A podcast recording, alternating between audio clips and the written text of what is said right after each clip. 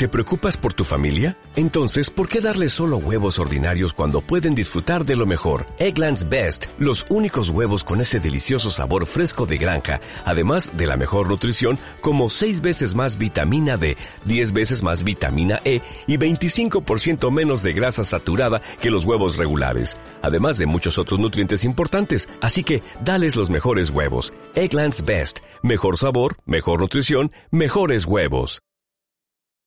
Hola, muy buenos días. ¿Lo oís? Yo no, porque todavía no lo he puesto en postproducción, pero. Madre mía, ya llegan los malditos cruzados y sus túnicas blancas top pros, esos con sus cascos que tenéis que asar dentro y que no se ve una mierda. Supongo que sabéis bastante de las cruzadas, pero la primera es para mi gusto, la más risas. Era, obviamente, la primera que se hacía algo tan grande y mola ver cómo improvisaron los humanos. En estos dos vídeos, a que sí, la próxima semana también hablaremos de las cruzadas, os voy a intentar resumir las ocho cruzadas. Así, a lo loco. Y antes de seguir, no vale mirar Wikipedia, vamos a hacer una quiniela, ¿ok? Coge un papel o en los comentarios, ¿eh? bajando, oís mi voz, no voy a pasar nada aquí, tranquilo. Escribe un comentario y pones unos números del 1 al 8. ¿Ok? Esas son las cruzadas cristianas que crees que tuvieron éxito para el bando cristiano. Como soy buena persona, te voy a dar una pista. Pero si quieres pasarte el juego a nivel hardcore, no mires, ¿eh? Apaga los ojos, ¿ok? ¿Preparados? No mires. O sí, depende de lo que quieras. Estas son el número de veces, ¿eh? que ganan los cristianos, los de Jesus Christ. Venga, pues ahora que empieza la intro, ah, pon los números abajo. ¡Empezamos! ¡Let's go!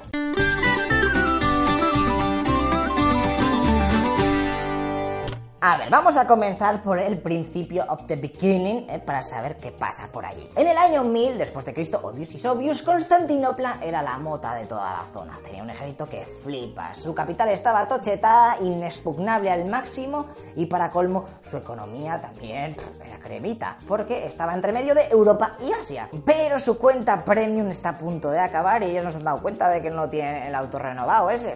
la van a liar. Todo esto vino por una sucesión de emperadores tonums que iban a Ecotolía que hacen que los turcos ganen la importante batalla de Manzikert, en donde, fíjate, hasta capturan a uno de los emperadores bizantinos. O sea que, imagínate el fail. Por primera vez sabían lo que era perder a saco. Y claro, sus enemigos no se cortaron ni tres y pillaron bastantes zonas. Un año antes de esta batalla, en el 1070, los turcos también conquistaron Jerusalén. Y claro, como eran musulmanes, pues ya se estaban oyendo rumores de que esta gente se está poniendo las pilas a torturar y sobrarse con los peregrinos cristianos que iban a Tierra Santa. Decirte que antes de que llegaran los turcos, aquella zona estaba controlada por los califas fatimíes, los cuales tenían una regla muy guapa de libertad de pensamiento. Por lo que tú podrías creer hasta en Jar Jar Binks mientras que no tocases las narices a las demás religiones. Y claro, ahora con los nuevos jefes, pues esa regla se había esfumado. Así que el Papa Gregorio VII dijo, mira, Chechu, esto no puede ser, ¿eh? Están ganando los bizantinos, nos están cortando el rollo para ir a Jerusalén, aquello está petado de musulmanes. Hay que reunir a los soldados de Cristo. Hermanos, coged las espadas, preparad el rooming en los móviles y preparaos porque nos vamos a Tierra Santa a cortar cabezas turcas. ¡Vamos, claro que es hijo de motivación!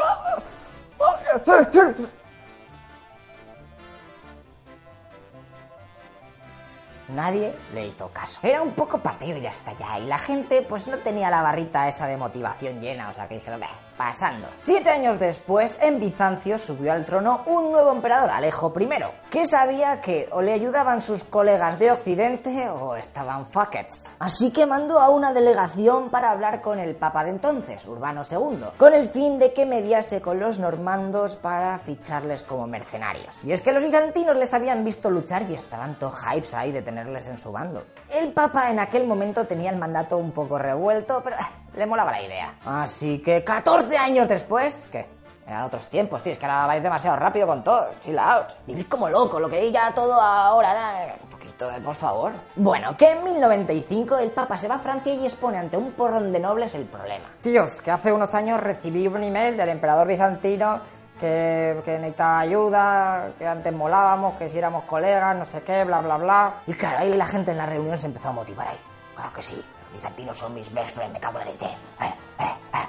Y cuando el Papa dijo, mira, y al que vaya a luchar por allí le voy a dar un porrón de cosas. Desde tierras hasta contenido exclusivo DLC Premium Pass para cuando os muráis en el cielo. O sea, la gente que va a luchar, aquí hay una zona VIP, que normalmente no la contamos mucho en la Biblia, pero yo sé de lo que hablo. Qué negociazo, ¿eh? ¿Eh? Hostia, verdad. Ah, y a los primeros mil soldados que se apunten, ¿eh? Que, que, ahora llamar al teléfono pues tendrán el perdón de todos sus pecados si mueren en esta misión divina. Bueno, bueno, esto qué es las rebajas del Steam. Imaginaos lo que se montó. Toda la gente levantándose en sus asientos, gritando de júbilo, la peña ahí subiendo stories al Instagram, gritando como pues Deus va, Deus. Que por cierto, esto significa Dios lo quiere. Aquello fue épico. Alguna vez me acuerdo y digo, no una fiesta nos pegamos. Fíjate si fue importante aquel discurso que han llegado hasta nuestros días cinco versiones del texto. Así que si te aburres, luego puedes buscarlas. Y venga, vamos a ver qué hace la gente que se está empezando a mover. Pero es que fíjate, ¿eh? que la peña está tan motivada que muchos campesinos, artesanos y gente top pobre han pillado a su familia y guiados por Pedro el Ermitaño, un clérigo francés, ya se han puesto en marcha en dirección a conquistar Jerusalén. Pero vamos a ver, almas de cántaros, si sois unos matados, esperad por lo menos a los caballeros, ¿eh? que saben luchar, no vayáis solos. Y claro, en esta expedición pronto empezaron los problemas. Daos cuenta que se estima que en esta comitiva llamada la Cruzada de los Pobres iban cerca de 100.000 personas entre soldados, mujeres, niños, etc. Imaginaos mover a semejante cantidad de peña por la Europa medieval sin planificación alguna, sin modales, sin comida, sin lugar para dormir. Vale, todos junticos a Tierra Santa, como si fuera una excursión. Y claro, iba a pasar pues lo que tenía que pasar. La gente empezó a sobrarse por donde pasaba, sobre todo en Hungría saqueando todas las aldeas que pillaban, robando ganado, asesinando judíos, la fiesta padre. Los gobernantes de allí, fíjate que al final decidieron darles todo lo que pedían ¿eh? con el fin de que se largasen rápido de su zona. Venga, arreando que aquí no es Tierra Santa, no, no, no te sientes. Venga, tira. Hasta que por fin llegan a Constantinopla. Sí, pese a todo, han conseguido llegar bastante cerca. Allí Alejo I les da las mil gracias, en plan, cuánta gente hay, así que... Bueno, pues está muy bien, ¿eh? Muchas gracias a todos, no me atrás. Pasa lo que los de antes vayan diciendo muchas gracias así. A ver qué sale al final, seguro teléfono cacharrado. y les deja barcos para que pasen el Bósforo. Ellos, como son los mandados, dicen, pues vale, si nos dan los barcos, nosotros los cogemos y nos vamos, venga, hasta luego. ¿eh? Pero Alejo dice, pero, ¿a dónde vais? ¿Dónde, ¿Dónde vais? Esperar un poco a que venga el resto de los caballos europeos, no vais a ir solos, almas de cántalo. Ay, ya qué tonticos, señor. Emperador, le tengo que informar que no está hablando con nadie porque los perros flautas esos ya se han pirado hace tiempo. Vamos, no me jodas. Pues sí, efectivamente, ya se habían largado. Los achorrados siguen su caminata hasta que en Nicea son emboscados y aniquilados por los turcos. Muy bien, ¿eh? Un aplauso por lo menos, tío, que se han currado todo el continente para morir ahí en una emboscada. Lo cojonudo de todo es que Pedro el Ermitaño, el jefe de esta super expedición, ha logrado escapar y junto a otros supervivientes ha vuelto corriendo a Constantinopla pidiendo ayuda. Allí se quedarán esperando hasta que venga la cruzada buena. Y yo me imagino la aparición de Pedro este en la corte del emperador bizantino. Vaya paliza nos han dado. Eh, emperador, no me digas nada. ¿Dónde está el baño? Vale, me voy a ir a llorar unos meses hasta luego. Así que chavales, ahora toca ver la verdadera primera cruzada, que supongo que peor que esta, pues no la van a ir las cosas. 30.000 soldados, de los cuales 5.000 eran caballería, casi todos nobles, eh, gente super pro, empezó a llegar poco a poco a Constantinopla. El emperador Alejo se puso super happy, aquello sí que tenía pinta de ejército. Pero claro, meter a tanta gente dentro de tus fronteras es bastante peligroso. Todos extranjeros, sin comida, con armas. Así que se llegó a un pacto. Los cruzados darían todos los territorios conquistados a los bizantinos y estos a su vez le darían comida y air BNB mientras estaban esperando al pistoletazo de salida. Al rato ya cuando están todos juntos en el 1096 salen en dirección a Jerusalén. Pero antes de eso hay un movidote porque el de Bizancio ha dicho que porfa, please, conquisten Nicea. Madre mía, se ha caído todo el té.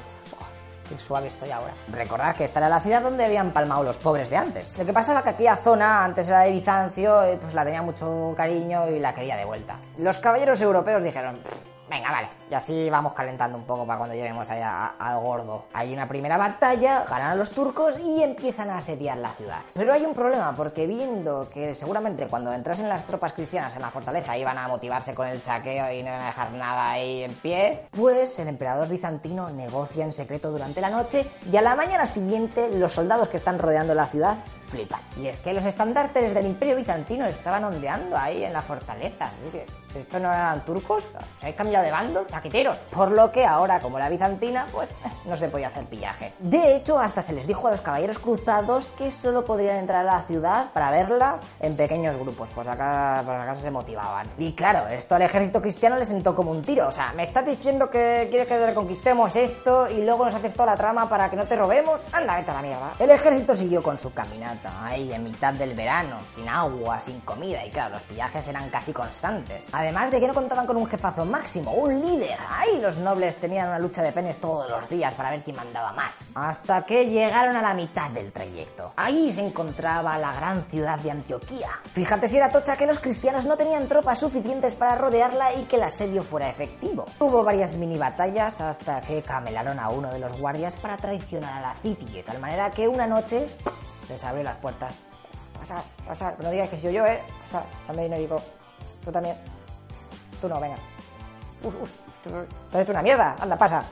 Toma una moneda, joder. Y claro, el ejército de los amigos de Cristo entró a saco matando a todo lo que pillaba y cuando te digo todo, es todo. Daba igual niños, mujeres o whatever. En aquella época la peña estaba muy loca. Unos días más tarde apareció por allí un ejército de 200.000 soldados turcos que vino en socorro de sus colegas que estaban en Antioquía. Pero ya era demasiado tarde, my friend, ya que se encontraron con 20.000 cristianos dentro. Así que la ciudad volvió a ser asediada, esta vez con los equipos en el respawn diferente. Pasaron los días ahí con enfrentamientos de unos contra otros hasta que de repente, surprise, surprise, un monje descubre lo que dice ser la lanza sagrada, es decir, con la que el soldado romano Longino le murió a Jesús cuando estaba ahí en la cruz. Y claro, quieras que no, eso motivó que flipase a la gente y consiguieron vencer a las tropas musulmanas. Esta victoria fue muy importante, pero las luchas internas entre los cristianos seguían y estuvieron parados medio año discutiendo por tonterías. Hasta que fruto de las amenazas de los caballeros de menor rango que dijeron, mira, nos hemos cansado, o dejáis de discutir por estas chorradas o nosotros cogemos las cosas y nos piramos a Jerusalén solos. Eso hizo que la gente se pusiera las pilas. A principios de 1099, después de haber sufrido una plaga, salen de nuevo a hacer su misión principal. Seis meses después ya estaban ante las murallas de la ciudad sagrada. Así que venga,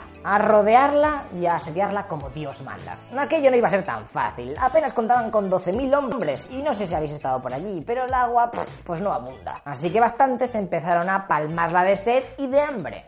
Qué chungo veo todo esto. Venga, que pase algo, un milagro, ¿no? Que encuentren el mechero o una chancla de Jesús. No, hombre, no, la chancla dice.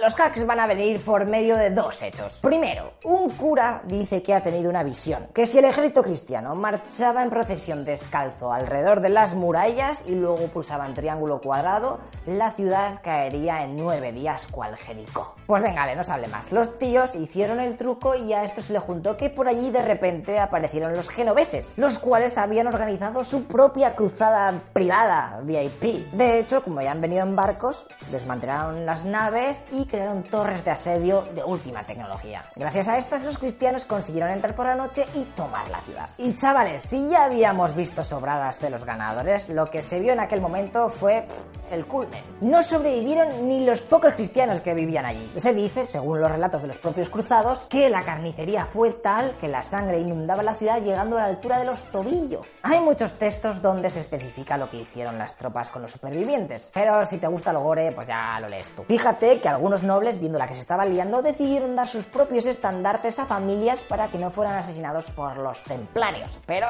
ni con esas. Aquello fue un locurote. Jerusalén fue tomada el 15 de julio de 1099. ¿Y os acordáis de Pedro el Ermitaño, el del fail de los pobres? Pues fue nombrado capellán del ejército vencedor y exigió saquear la ciudad y aniquilar a todos los ciudadanos infieles desarmados que se encontrasen, ya fueran musulmanes, judíos, mujeres o niños. De hecho, prometió a los asesinos la entrada en el paraíso por tales acciones. Mmm, matar infieles, ir al paraíso, esto me suena familiar. Estaba todo picado por la palmada de antes, ¿no sabes? Godofredo el Bullón fue el encargado de gobernar la City, pero pasó de ser coronado rey. Porque no le molaba eso de llevar una corona de oro en el lugar donde Cristo llevó una corona de espinas. Así que se le denominó protector del Santo Sepulcro o príncipe para los colegas. Tampoco os encariñéis mucho con él, porque al año siguiente la palmó. Y su brother fue el que le sucedió. A este sí que le dio igual eso de la corona y aceptó ser el rey de Jerusalén. Balduino I, welcome to the nombres of the reyes de reinos of the history. Y colorín colorado, la primera cruzada ha acabado.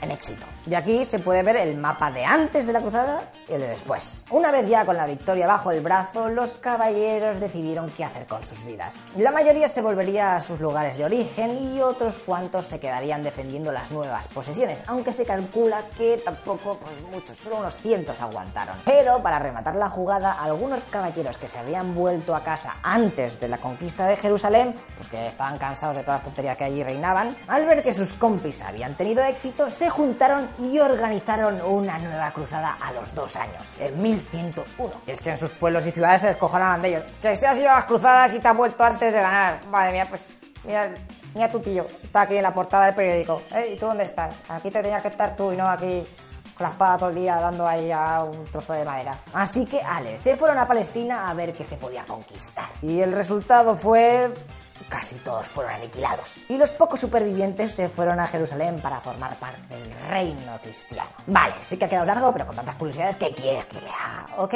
ahora me tocaría hablarte del resto de las cruzadas, pero lo vamos a dejar para la próxima semana o al próximo vídeo si esto ya lo estás viendo con delay, ¿ok? Así que te dejo con tus apuestas, ya que hemos visto que la primera funciona. A mucha gente seguramente estoy editando ya el mensaje que ha puesto al principio diciendo, uh, la primera, la primera seguro, la segunda bien, la primera... Bueno, igual. Hay unos días nos vemos, ¿vale? Mucho emoción.